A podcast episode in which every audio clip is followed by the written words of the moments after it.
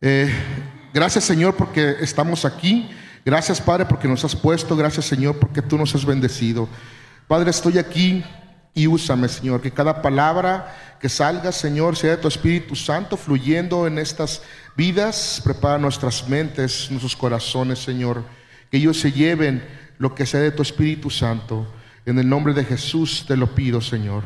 Amén. Bueno, vamos, vamos a comenzar. Quien quiera anotar ahí en su, en su mente o en una libreta, vamos a hablar sobre los procesos de Dios. De esto vamos a, a compartir, los procesos de Dios. Y quiero comenzar con una pregunta. ¿Cuántas veces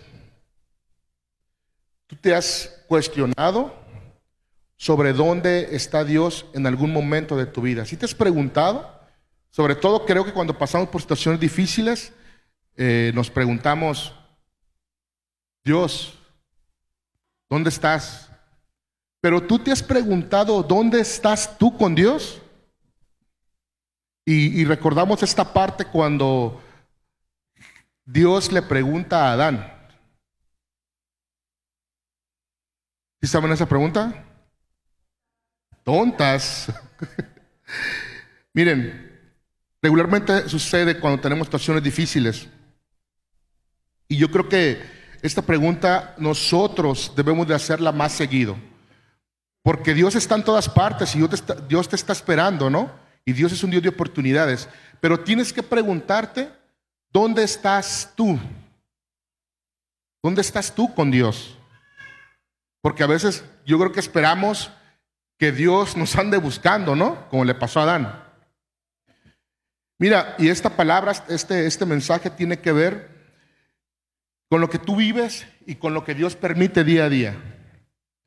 Y esta parte intermedia, eh, donde regularmente uno sufre, llora, este, se arrepiente, le duele, gritas, anhelas, deseas, tiene que ver con los procesos de Dios en tu vida, con lo que tú pasas, con estos procesos que te hacen crecer. Y, primero quiero, quiero, quiero decirte algo, voy a aclararlo nada más. Eh, ¿Cuántos creen que todo lo que pasa Dios lo permite? Así es. Mariel, por favor, distraes a la gente. ¿Cuántos están seguros de que todo lo que aquí se mueve, Dios lo permite? Y el mejor ejemplo creo que es la vida de, la vida de Job, ¿no? En Job 1, 21, 22, si lo pueden poner, Job 1, 21 y 22. La verdad me, encanta esta frase, yo siempre hasta la, la, publico. Dios da y Dios quita. Y yo, yo entiendo esto, que nada pasa, nada pasa, aún una situación difícil, aún la muerte, aún que el diablo pueda hacer algo, nada pasa sin que Dios lo permita. Y tenemos que caer, ¿sí? Tenemos que pensar, tenemos que creer, tenemos que ir más allá, porque realmente Dios tiene el control de las cosas. Pero a veces sucede que nosotros queremos que el tiempo de Dios sea nuestro tiempo, ¿no? O que el plan sea nuestro plan. Y eso tiene que ver con consecuencias después. Pero vamos ahorita a hablar de los procesos. Y dijo desnudo ahí, Salí del vientre de mi madre y desnudo tornaré a ella. Jehová dio y Jehová quitó. La, verdad que me gusta mucho esto. Sea el nombre de Jehová bendito. En todo esto no pecó Job ni atribuyó a Dios despropósito alguno. ¿Ustedes creen que, realmente Job pensaba que Dios tenía el control de las cosas? ¿Sí estaba confiado? O a lo mejor en algún momento de este proceso porque él realmente vivió un proceso de dolor, de angustia, de... O sea, realmente yo creo que cualquiera en su lugar podría haber dicho, ¿sabes qué? A lo mejor Dios ni existe, ¿no? Es, suerte esto. Dios, Dios permitió este proceso en Job. ¿Qué es un proceso? Eh, regularmente, este, yo creo que los que lo tienen más, más marcado son los que están en la escuela, ¿no? Pero igual quien trabaja en una empresa eh, sabe que es un proceso sabe que tiene un fin, un desarrollo, un objetivo, etcétera, ¿no? Ok, lo pueden buscar en, internet, pero eh, realmente un proceso prácticamente es esto. Es una secuencia de acciones que se realiza para lograr un fin. O sea, así, ¿no? O sea, hay, un, hay, una, hay unas actividades planificadas para llegar a un fin. ¿Sí? ¿Sí queda claro que es un proceso? Ok. Quiero que realmente guardes eso en tu corazón. Por lo que estés pasando, ¿sí? Fácil o difícil, es un proceso de parte de Dios. Y un proceso tiene un principio, tiene un desarrollo, tiene un fin. En un diccionario bíblico que, encontré por ahí, eh, viene ahí de latín, procesos, y tiene que ver con, avanzar, con, con progreso. Yo creo que Dios tiene muy claro lo que es un proceso de Dios en tu vida. ¿sí? Y realmente eh, leí algunos artículos este, y me llamaba la atención de la importancia del orden que tiene Dios para hacer las cosas. Porque muchas veces pensamos que, que estamos viviendo un proceso y que todo está en desorden, ¿no? Si Dios tiene el control, si Dios tiene el control de las cosas, ¿tú crees que Dios tiene un desorden? Dios no tiene un desorden. Los desordenados somos nosotros. Mira, Dios tiene planes contigo y yo creo que lo, hemos escuchado muchas veces aquí al frente, es una predicación, escuchas incluso una, una, alabanza, este, una canción, y realmente es así. Pero tenemos que entender, iglesia, que los procesos de Dios tienen un orden. Y mira, eh, en, cómo empieza la Biblia, cómo, cómo, empieza la historia de Dios, cómo, cómo, cómo comienza. Exactamente.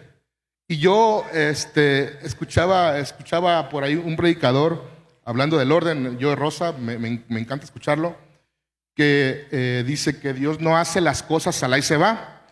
Imagínate este, que al momento de que Dios estaba creando los cielos y la tierra, imagínate que primero hubiera sembrado los árboles, por ejemplo. Y luego se le hubiera ocurrido, ah, ahora como tengo árboles, este, voy a sacar agua. Ah, sabes que la noche la voy a dejar para el final. Si ustedes, si ustedes, es más, vamos, vamos a Génesis, al Génesis, Génesis 1, por favor. Eh, Génesis 1. Realmente, ¿qué es lo que narra este, el, principio de la Biblia? En el principio Dios crió Dios, creó Dios los cielos y la tierra, ¿qué más? Y la tierra estaba desordenada y vacía. Sí, sí, sí va cuadrando lo que le estoy comentando. Y las tinieblas estaban sobre la haz del abismo y el Espíritu de Dios se movía sobre la haz de las aguas. ¿El que sigue? Y dijo Dios, sea la luz y fue la luz el que sigue. Y vio Dios que la luz era buena y apartó Dios la luz de las tinieblas. Otro.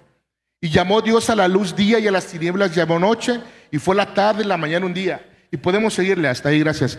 Y podemos seguirle y en estos principios, en este principio de Dios, Dios puso orden. Pero tú crees, yo, yo me imagino a Dios como el, el arquitecto creativo que es, ¿Y tú crees que todo se le ocurría a y se va? Yo creo que en el tiempo de, un día para otro, Dios planeaba, Dios diseñaba, a lo mejor hasta dibujaba, hacía bosquejos. Realmente fue un proceso el que Dios creara los cielos y la tierra. Y mira, eh, ¿por qué hago énfasis en esto? Porque muchas veces el orden nos limita y evidencia a lo, que nosotros, lo que a nosotros nos estorba. Muchas veces pasa que tú quieres algo de parte de Dios, pero lo quieres a tu manera, a tu orden. ¿Sí o no les ha pasado? Por ejemplo, eh, los que estudian. Yo fui estudiante y yo creo que a todos nos pasa que queremos pasar con una buena calificación sin estudiar. ¿Sí? Y que Dios te ilumine en ese momento. ¿Sí o no? Si te preparas, dice Daniela que sí. ¿Cuál es el orden y cuál es el proceso de esto? Tú tienes que estudiar. Y está bien si le pides revelación a Dios al momento del examen, pero no es al revés. Tú no puedes ir a sentarte ahí sin haber ido a clases porque te la pinteaste y decirle, Dios, pues ilumíname porque aquí estoy, ¿no? Este, yo confío. Eso no es el orden, ese no es el proceso verdadero, ese no es el proceso correcto.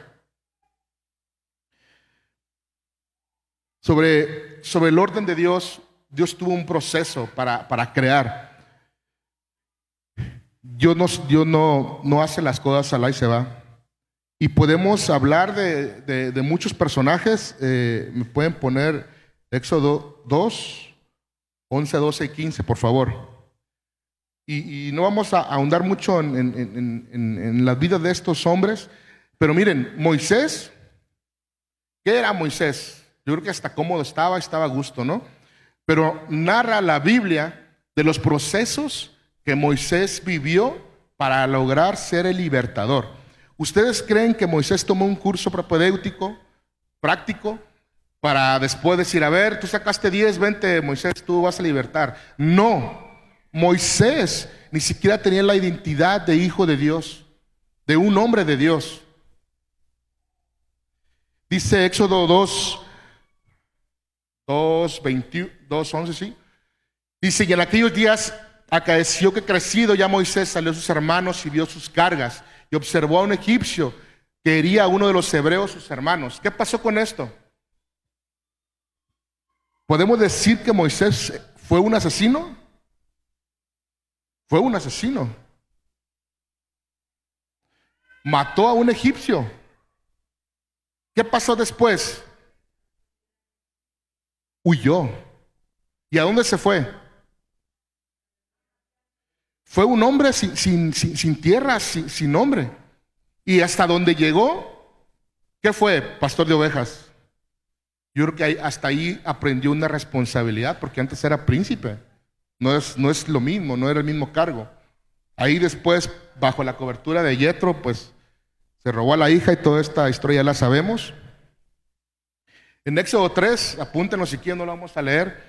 En Éxodo 3, esta parte narra donde cómo fue, dónde y cómo fue el llamado de Moisés.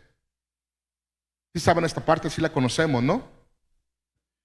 Ustedes imaginen el tiempo, el proceso que vivió Moisés desde que fue aventado ahí en un Moisés, fue príncipe, vivía bien, fue asesino, fue hombre sin tierra, después fue esposo, Después tuvo un llamado.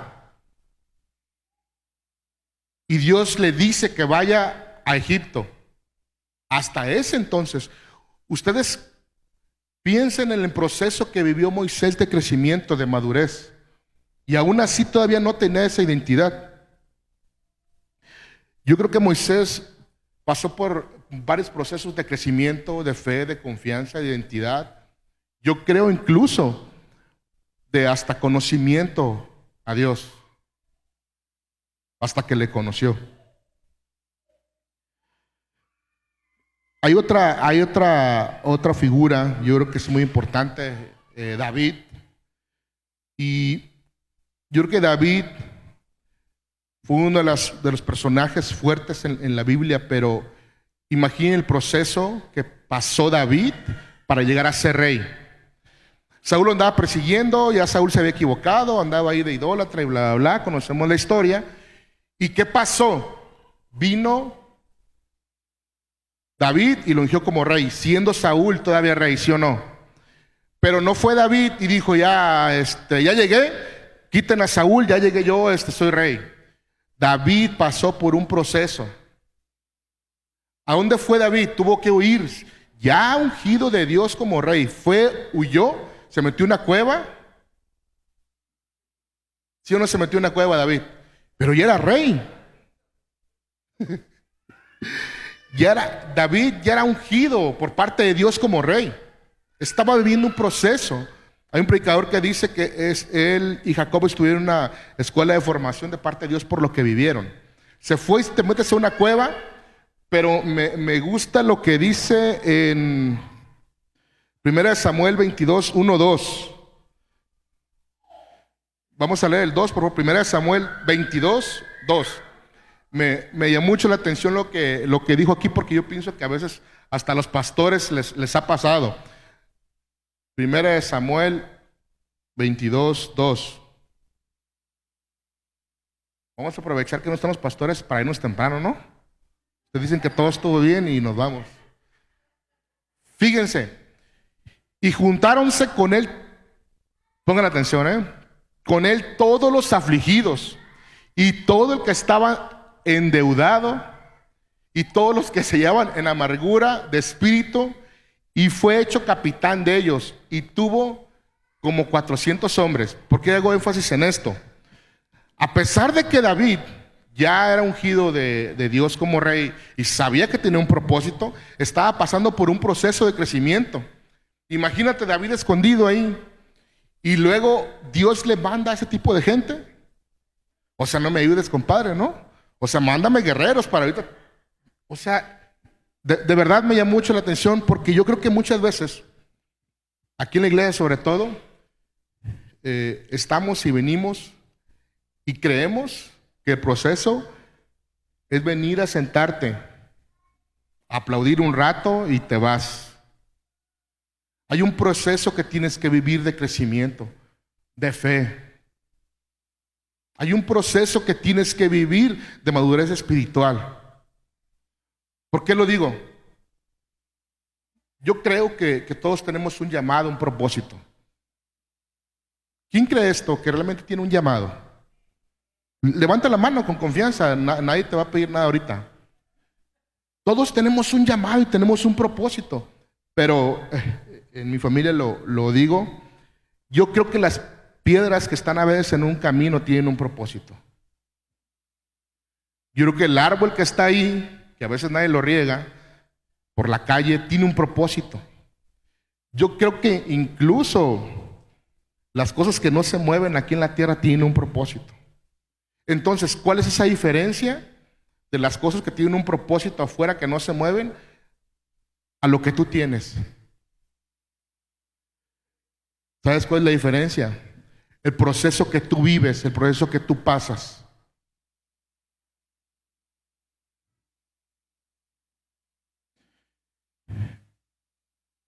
Yo creo que debemos preguntarnos en qué parte del proceso estás para sentarte en ese trono, para cumplir ese llamado, para cumplir ese propósito. Mira, realmente esta palabra, este mensaje, sí es para animarte, pero también es para que tú te des cuenta dónde estás. Porque yo creo que puedes venir aquí en la iglesia y sentirte bien, y no está mal. Pero ¿en qué parte de, tu proceso estás? ¿En qué parte de ese proceso vas? ¿Al 20%, a la mitad, casi al final? Y estoy hablando de, una situación donde quizás Dios te pudo, Dios pudo permitir. Eh, en una eh, predicación de, de eh, Pastor Pablo Cancino, creo que muchos lo conocen, él habla de que a veces el método incorrecto se vuelve correcto. Porque Dios permite. No es que Dios quiera que tú sufras, ¿verdad? Por una decisión, una consecuencia. Pero al final ese método incorrecto te va a traer. Y a lo mejor hasta va a suplicar. Entonces ese método incorrecto se vuelve correcto. Otro personaje muy importante que vivió por un proceso, que la verdad mis respetos, Abraham. En Génesis 22, 1, 2. Ahí anótenlo si quieren. Imaginen el proceso de este padre de la fe, ¿no? Porque así, así lo tenemos. Ah, el gran Abraham, el padre de generaciones. Bueno, vamos a, a visualizar el proceso. Vente, Gael. Imaginemos el proceso yo soy Abraham, Gael es mi hijo, no nos parecemos, se parece a su mamá. ¿ah? Yo estoy otro color. Pero imagínense, ¿no? Dios, él es mi hijo al que amo. Yo daría la vida por, por el hijo que amo, ¿no? Y más hay una promesa. Y Dios me habla y me dice, preparo porque lo va a sacrificar. Yo, no, yo como papá no le voy a decir, ni modo hijo te toca. ¿ah? Bueno, imagínate el proceso que vivió. Imagínate llevándolo al monte, ¿no? A donde iban. Y ahí iba Isaac, ¿no? Ahí iba su hijo también obediente, ni sabía. Y resulta que lo iba a sacrificar. ¿Ustedes creen que en el, en el camino Abraham iba danzando con un pandero? Gracias, Gael.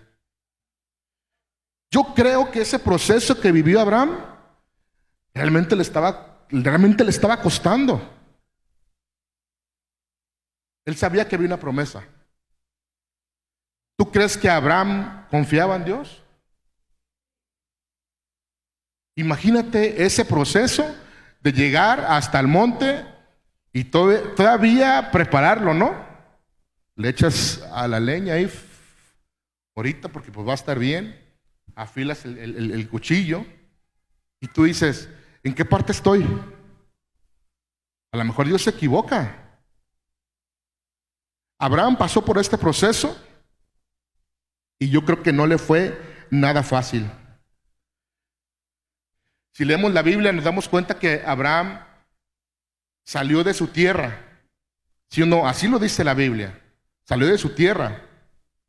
Y yo, yo creo que cuando tú sales o, vas a cambiar de residencia, pues claro que llevas hasta programado, ¿no? Aquí vas a llegar y hasta si vas a trabajar ahí o qué es lo que hay, ¿no? Investigaste algo.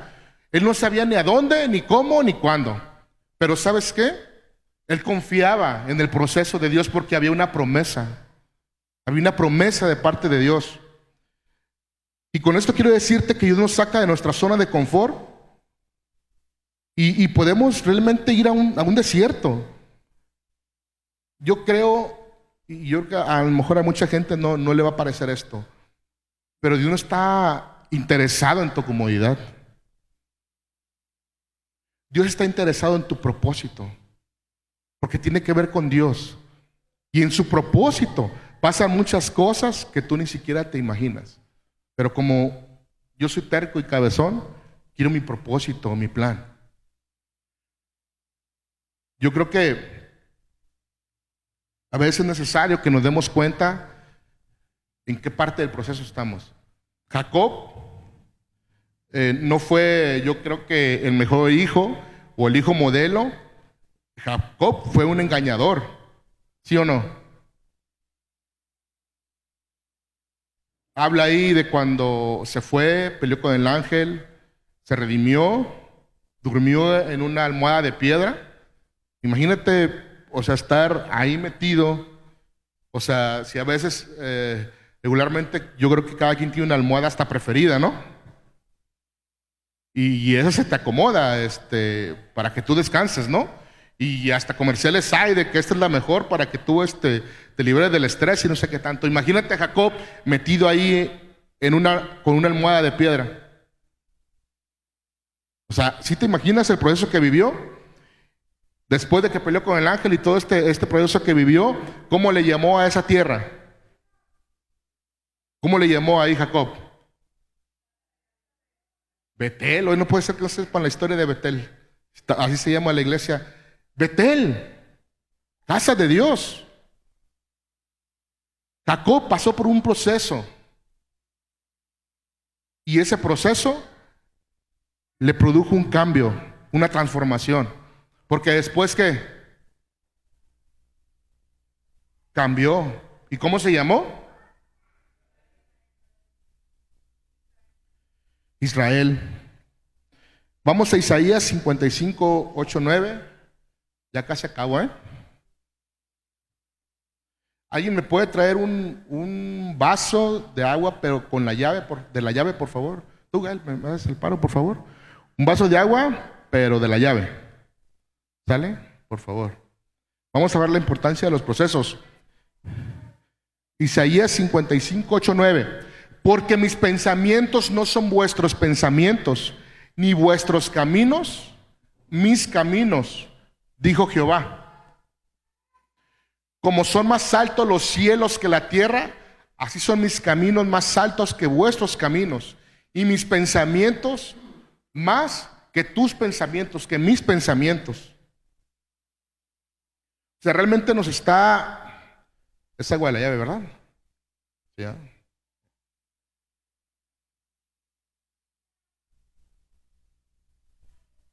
Realmente creo que con esto queda claro que los pensamientos de, Dios no son iguales que los de nosotros, ¿verdad? Y a veces queremos, eh, como hijos berrinchudos que, muchas veces somos, queremos que los pensamientos de Dios o que los planes de Dios sean como nosotros queremos, ¿verdad? Y mira, traigo, traigo aquí unas estadísticas, la verdad, me llamaron mucho la atención, para que vean la importancia de un proceso, un proceso no cumplido, mal llevado, fracturado. Y son, son datos reales, actuales, ¿eh? Ocho de cada diez alumnos comienzan estudios nada más. No dice que los terminan. Y ahí estamos quitando un porcentaje. Es un proceso no llevado. ¿Cuántos terminan la universidad? Que terminan la universidad. Entran más o menos aproximadamente 1.3 millones y más de 600 mil desisten de estudiar. Es un proceso no completo.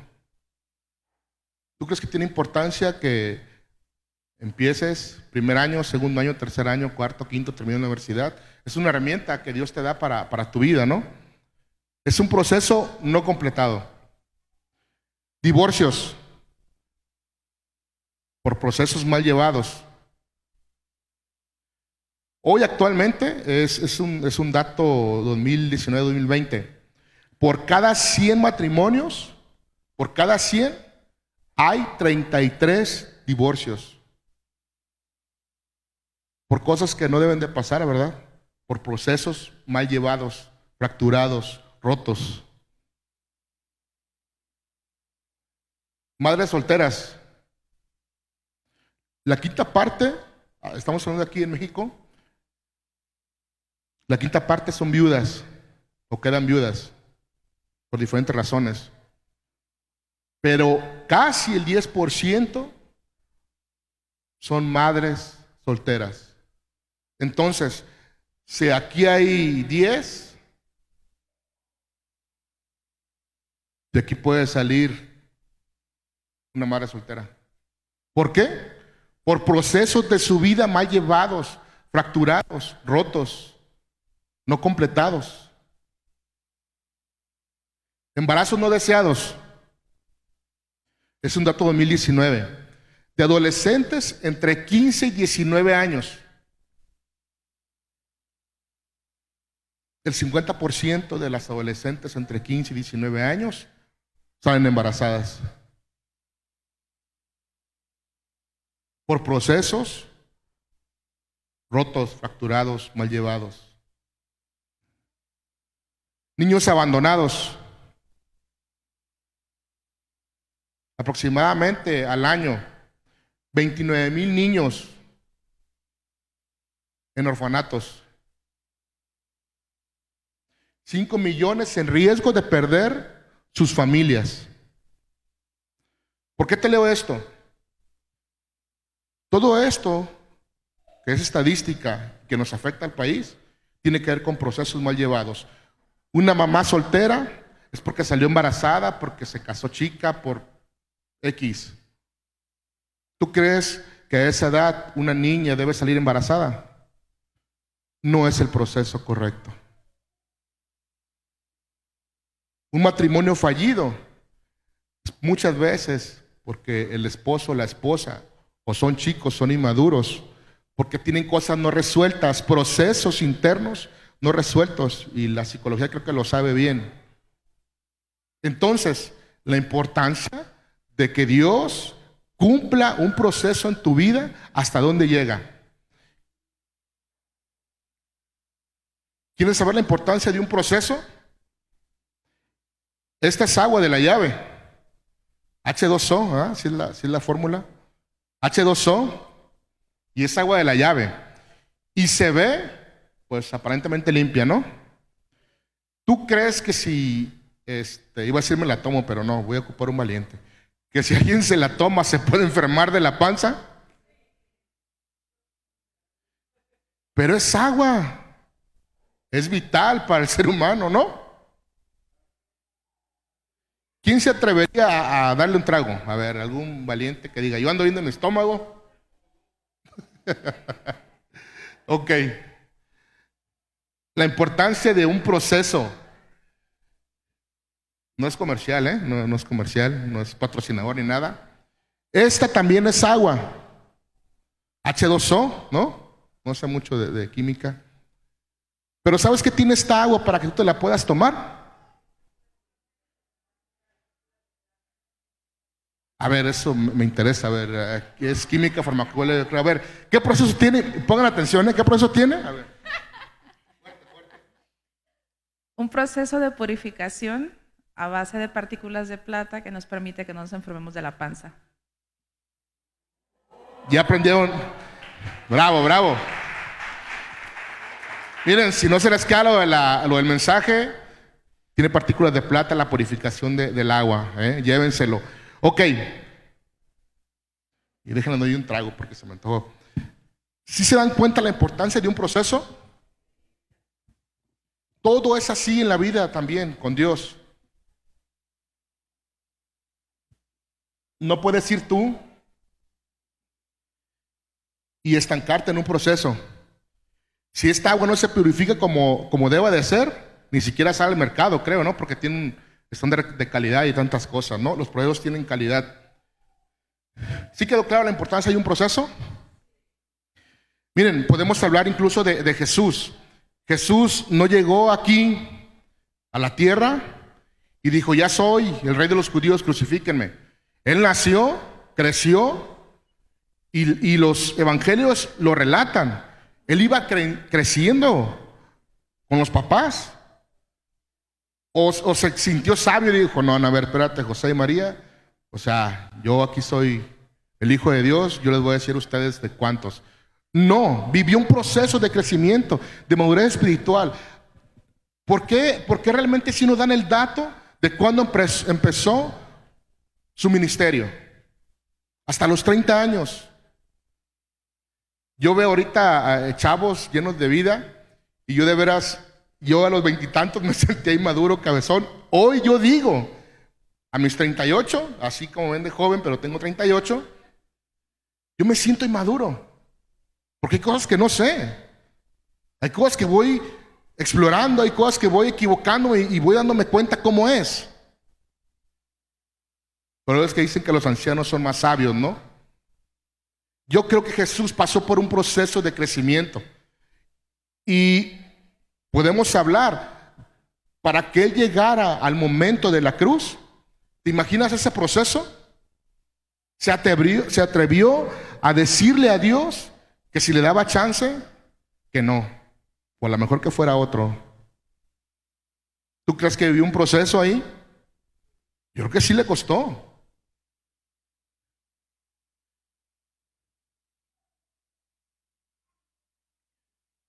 Yo creo que Estoy convictado, convencido de que para cumplir un propósito tienes que pasar a vivir un proceso. Es ley, es obligatorio. Lo de la alabanza que tienen tiempo aquí y, los años que tengo, realmente, yo espero que mis hijos sean así de talentosos, de veras. Sí, son un ejemplo de alabanza. Y yo veo mucha gente, yo creo que, que están antes que nosotros, ellos han crecido mucho. Yo veo cómo se están soltando.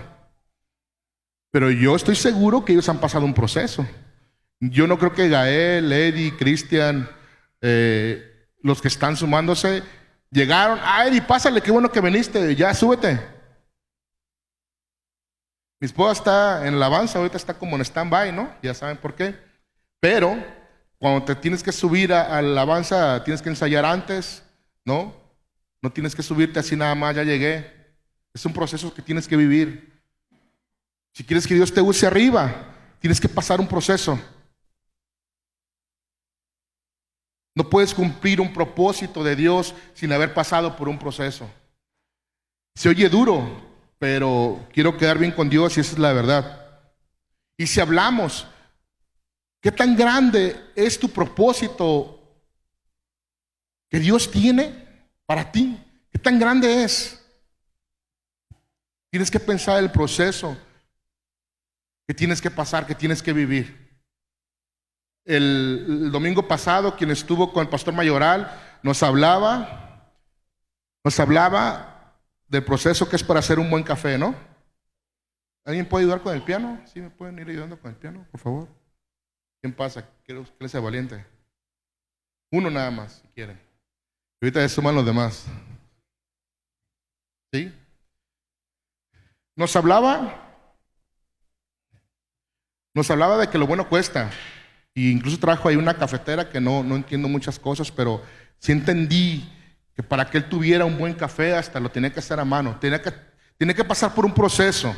Y a los que son de, de, de, tomar mucho café, eh, saben ¿no? que hay procesos de diferentes tipos de café y saben diferentes y con diferentes sabores. ¿En qué parte del proceso estás?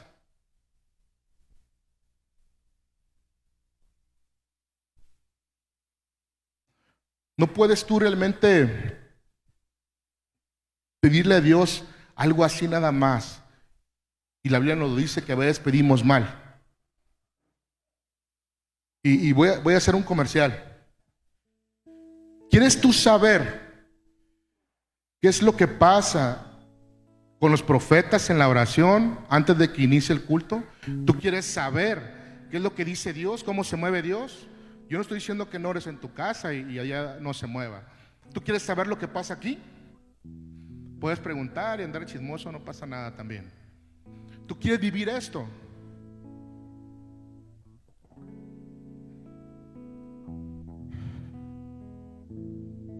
Paga el precio.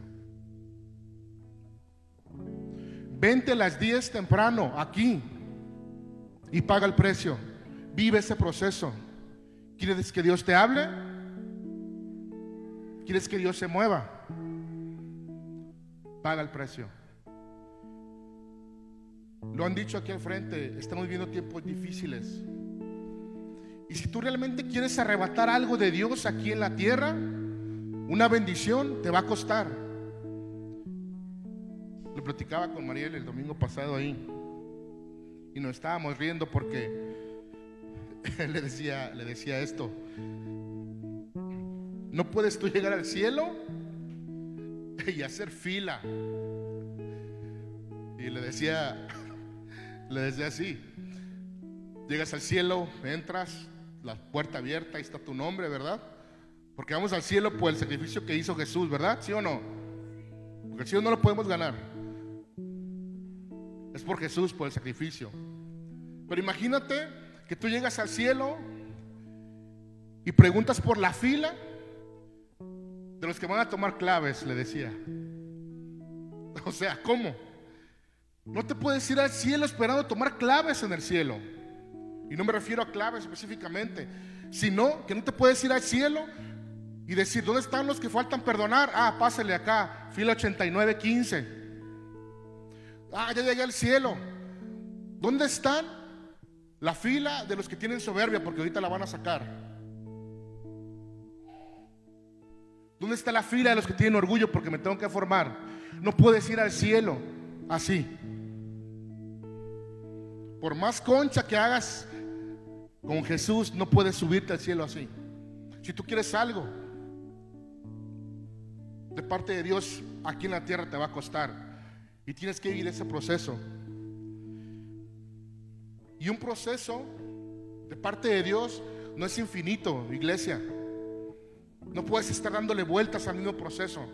No puedes durar 10 años tratando de perdonar a tu papá, a tu mamá. No puedes ir a tu casa y vivir 20 años de un matrimonio que no funciona. No puedes tú tener hijos y que a los 30 años todavía estén dañados por cosas que tú no completaste, por procesos que no arreglaste, por cosas que Dios no ha hecho en tu vida.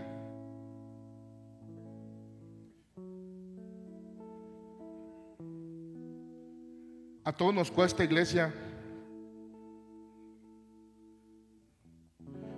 Pero realmente si quieres algo de parte de Dios aquí en la tierra, tienes que soltar. Tienes que dejar, tienes que perdonar, tienes que confiar, tienes que creer más. Y todavía mejor si Dios te ha dado promesas, no las tienes que soltar. Porque cuando vayas al cielo, no vas a subirte por una bendición, porque ya está todo. No tienes que pelear nada. Pero si tú aquí en la tierra quieres romper con algo, tienes que vivir un proceso de parte de Dios. Y te voy a aclarar algo, un proceso de parte de Dios, así como lo vivió Moisés, Abraham, Jacob, Pedro, Pablo, mismo Jesús, los discípulos que primero fueron solamente oyentes, creyentes, discípulos y después apóstoles, vivieron un proceso y arrebataron algo. ¿Te has puesto a pensar el proceso que vivió Pedro, de conversión, de ser Pedro el pescador a Pedro el apóstol? ¿Realmente, realmente quieres algo? Yo soy de los que digo que, que mi vida, que mi familia es de Dios, que son para Dios. Y yo soy tranquilo porque me voy al cielo. No sé cuántas coronas me vayan a tocar, ¿verdad? Pero yo metí una mansión ahí con alberca y espero que me toque junto con algún cantante, no sé, Hilson, que usaría Marcos Witt, no sé, estarlo escuchando ahí. Pero realmente aquí en la tierra yo quiero bendición para mí, para mi familia, para mis hijos. ¿Y sabes qué tiene que pasar? Un proceso de parte de Dios. No estarán de vueltas a las cosas. Y durará años estancado o atorado. Muchas veces tenemos que entregarle esto para que Dios te libere. Y realmente nos cuesta. ¿Cuánto te cuesta pedir perdón? ¿Cuánto te cuesta agradecer lo que hicimos al principio? ¿Cuánto realmente te cuesta ver como Dios te ve? De que tú no tengas identidad tiene que ver un proceso que tú tienes que dejarte llevar por parte de Dios. Porque Dios aquí te tiene y eso es un propósito. Pero que tú cumplas el propósito que Dios tiene para tu vida. Tiene que ver con los procesos que a lo mejor a veces uno mismo atora. Yo le doy gracias a Dios porque Creo que esta iglesia ha crecido y ha crecido bien. Pero yo creo que ha pasado por diferentes procesos. Yo llegué aquí y, la iglesia no tenía piso y no estaba adornada. Así, gracias por la vida de, de Charo, que es diseñadora. No estaba así y ha pasado por un proceso. Si tú eres nuevo y viniste hoy, por primera vez, segunda vez, la iglesia no estaba así, no tenía baños, no tenía segundo piso y ha pasado por un proceso. Los pastores, yo creo que han crecido.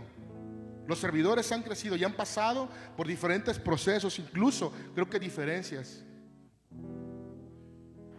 Pero hay algo importante que tienes que llevar en tu corazón. Los procesos de Dios, Dios los respalda.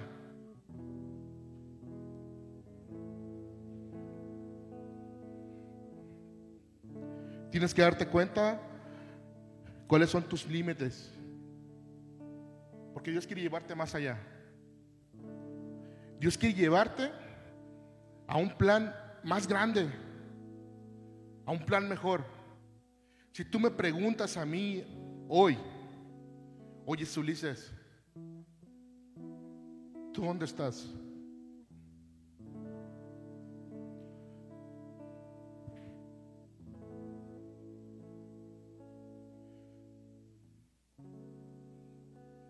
¿Crees que no me ha costado?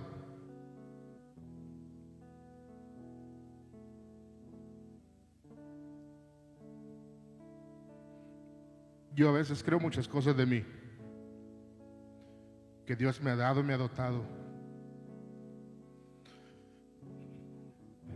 Pero hoy creo que Dios tiene algo mejor que mis planes. Junto con mi familia. Yo hoy como hijo de Dios, como esposo, como papá, como hijo de familia, como hermano, me he puesto en las manos de Dios. Y me sigue costando, te voy a ser sincero. Pero realmente creo en un plan. En ese plan que Dios tiene. Y yo le he dicho, Dios, úsame.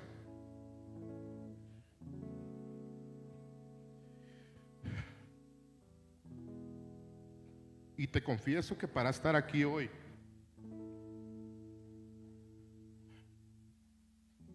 me costó toda la semana.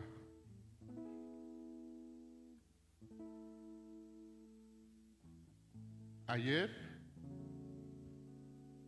pude haber hablado con Paco y haberle dicho, ¿sabes qué? Ni me siento, ni puedo, y quizás tampoco quiero. Y yo creo que después uno entiende las cosas, porque realmente Dios te respalda. Y tampoco quiero que con esto malentiendas que los procesos de Dios son sufrimiento. Los procesos de Dios tienen que ver con tu carne, con lo que te estorba, con tus limitaciones, con tus cargas. No es que Dios te quiera ver sufriendo. Cuando tú pasas aquí y oras porque algo te cuesta, es porque estás soltando. No es porque Dios te quiera ver ahí llorando, sufriendo y que te duela. Es por algo que tú tienes que soltar. Posiblemente por una consecuencia.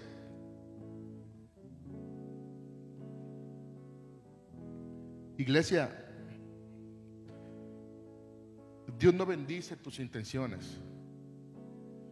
Es que yo quiero ser, es que intento ser, es que le estoy echando ganas, eso está mal dicho.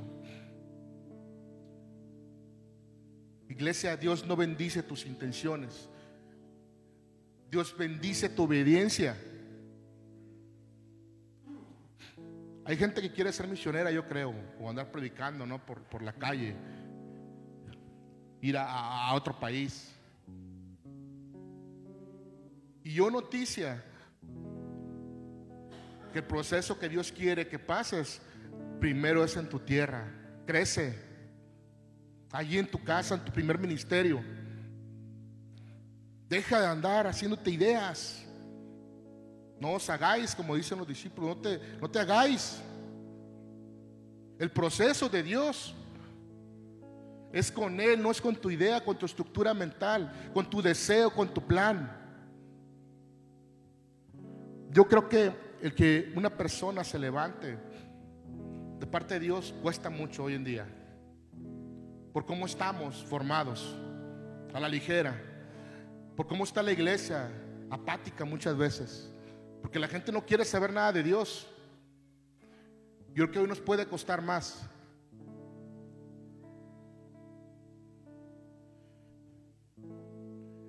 Ya casi termino. Nomás aguántame a los niños poquitos. Si bajan los adolescentes está bien.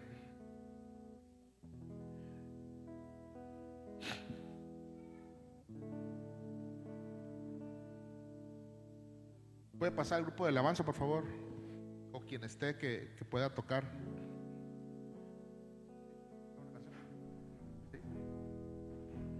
Voy a terminar con esto.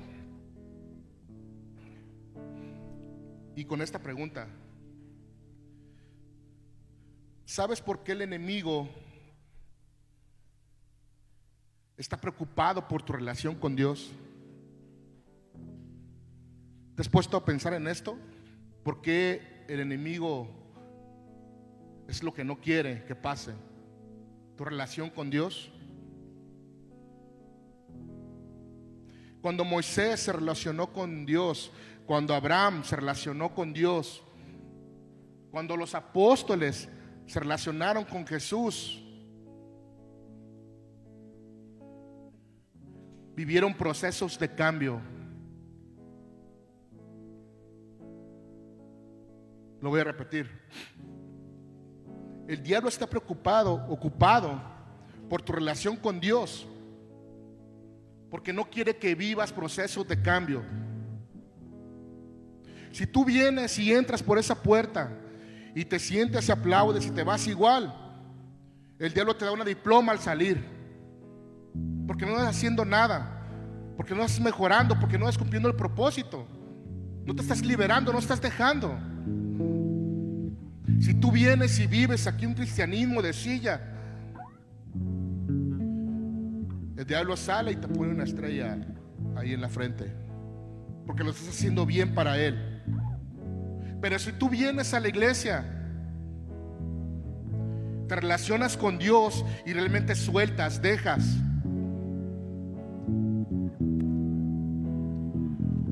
proceso de cambio en tu vida que el diablo no quiere que pases, iglesia. ¿Quieres bendición? ¿Quieres prosperidad? Rompe esos procesos, pasa esos procesos. ¿Quieres que tu matrimonio funcione? Pasa esos procesos de parte de Dios. Rompe, deja, perdona. ¿Quieres que Dios te bendiga? ¿Que Dios te use? Iglesia, paga el precio. Yo creo que los pastores al ir para allá pagaron un precio. ¿Has visto sus hijos que se quedaron aquí? No fueron dos días, iglesia. La gente que predica y Dios los mueve por el mundo pagan un precio. Creo que les cuesta. Podemos decir que la vida no es fácil, sí, es muy difícil. Y como dice mi mamá, sin Dios es más. ¿Realmente quieres madurar espiritualmente?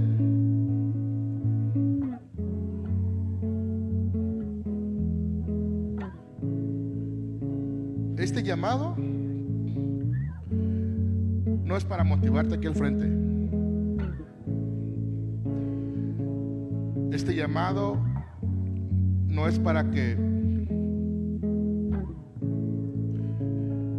te sientas bien hoy, porque todo está bien según tú.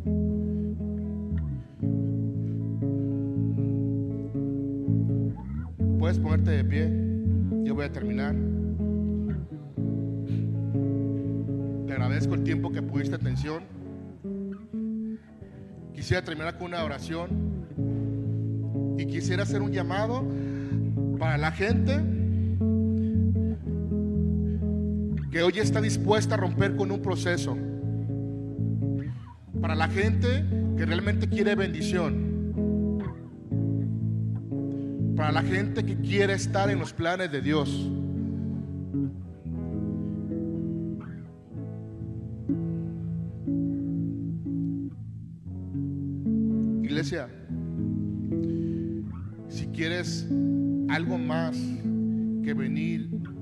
Pasearte, tienes que pagar el precio. Porque Dios bendice y no se queda sin nada. Dios tiene lo mejor para nosotros y lo escuchamos muchas veces. Y yo creo que renegamos porque no pasa. ¿En qué parte del proceso estás?